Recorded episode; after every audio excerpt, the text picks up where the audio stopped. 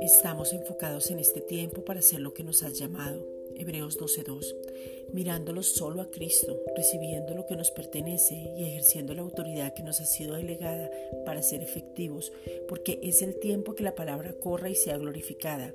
Segunda de Tesalonicenses 3:1.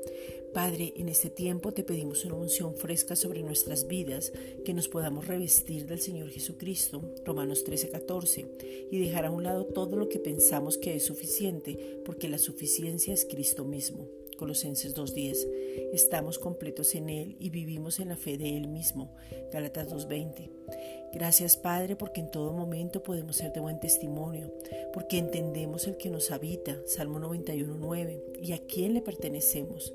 Gracias Padre porque somos llenos del Espíritu Santo, Efesios 5.18, conociendo su dirección y llenos de sabiduría práctica para vivir en este tiempo para no desfallecer, Santiago 1.5 no dejar de mirarlo a Él, Hebreos 12, versículos 1 al 2, no detenernos en las circunstancias, no mirar la realidad sino la verdad, que podamos resistir siempre en la oración, Hechos 6, 4, y sumergirnos en la palabra para tener una revelación diaria, fresca y profunda, donde nos encontremos y estemos sumergidos y saciados, que podamos estar enfocados en el Evangelio de la Gracia, que tiene el poder de Dios para salvación Romanos 1.16, donde podemos vivir por fe que es Cristo, Romanos 1.17, y donde el fruto del Espíritu Santo se manifiesta.